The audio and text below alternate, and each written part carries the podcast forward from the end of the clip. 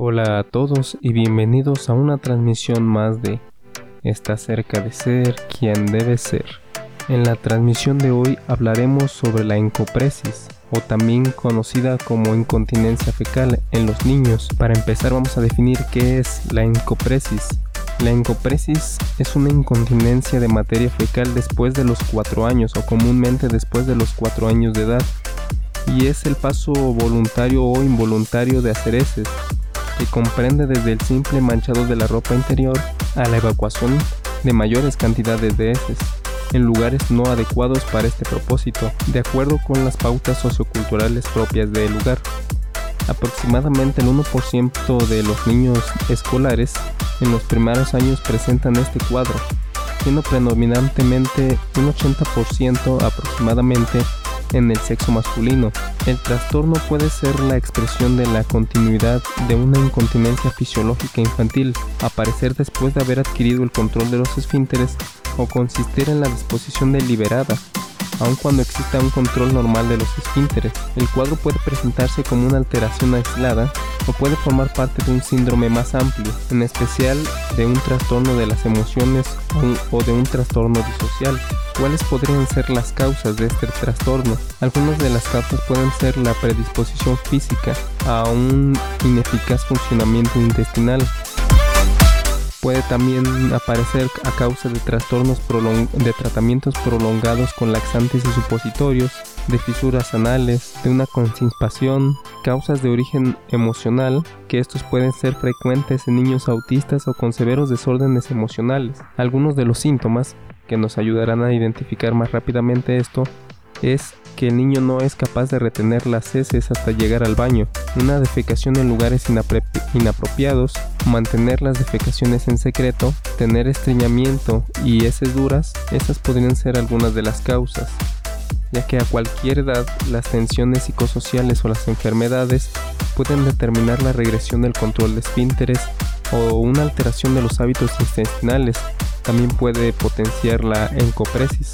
Si el episodio es intencional, o sea que el niño se hace en su ropa a propósito, nos encontramos ante un niño desafiante, generalmente hostil y agresivo, que debe entonces tener en cuenta el trastorno antisocial o un trastorno emocional bastante grave, con lo cual tiene que ir sí o sí a visitar a un especialista en esto, aunque también, y en esto nos enfocamos en la encopresis, que el hecho de ensuciarse encima puede ser accidental, entonces el niño tratará de ocultar el episodio cuanto antes, ya que hay niños que ni siquiera se dan cuenta cuando lo hacen. Esto por una falta de atención, puede también tener hiperactividad, impulsividad, baja tolerancia a la frustración y descoordinación. Para este tipo de trastornos, la encopresis pueden haber dos tipos y es necesario que usted como padre los conozca y sepa qué los diferencian para poder ayudar a su hijo si es que él pasa por esta situación. La encopresis puede ser primaria o secundaria.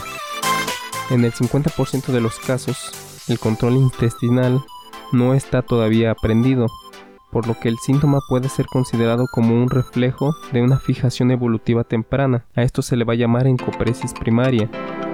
En la otra mitad, los niños aprendieron inicialmente el control intestinal, han sido capaces de contener al menos durante un año y luego se ha producido la regresión, esto sería la encopresis secundaria.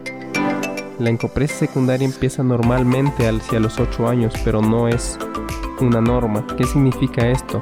En la encopresis primaria, el niño nunca fue capaz de, de, controlar sus esfínteres y en la secundaria, el niño sí ya era capaz de controlarlo y tuvo una regresión y volvió a tener episodios así. En el primario, cuando no se adquiere nunca el control esfinteriano, nunca dejó de hacer heces encima o en lugares inapropiados.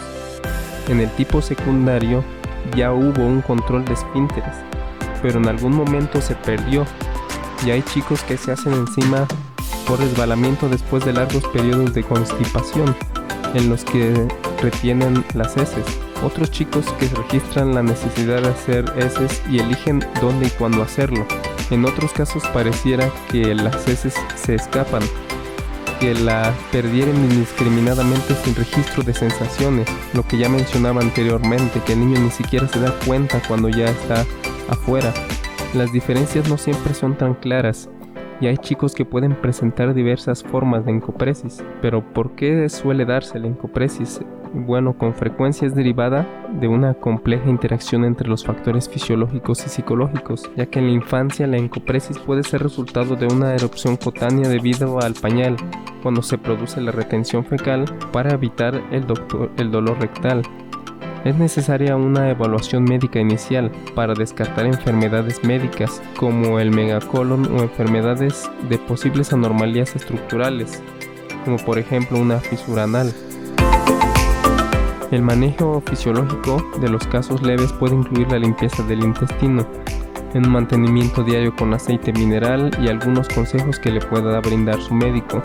En la práctica, aproximadamente del 50 al 75% de los casos sí mejora. En los casos restantes o en los casos en los que la explicación médica no alcanza a comprenderlo o dar una respuesta eficaz, este debe incluir una intervención psicológica individual o familiar, ya sea en el centro de tratamiento que usted elija, ya que un tratamiento más general de los trastornos psicopatológicos asociados, la mayoría de los casos pueden ser tratados con tratamiento conductual, pero la terapia de apoyo y las técnicas de relajación también resultan muy útiles en el tratamiento de la ansiedad, la baja autoestima, el aislamiento social en los niños, también son importantes las intervenciones familiares para eliminar las tensiones de la familia y crear una atmósfera que no recrimine, que no castigue ni que regañe al niño por eso, ya que tenemos que entender que no es su culpa. Eso nos ayudará a un mejor tratamiento, ya que si se le empieza a culpar, se le empieza a regañar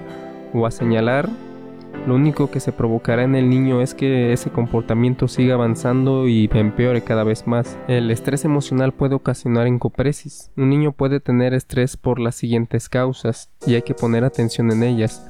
Un proceso de aprender ir a, ir al baño prematuro, que fue difícil o conflictivo.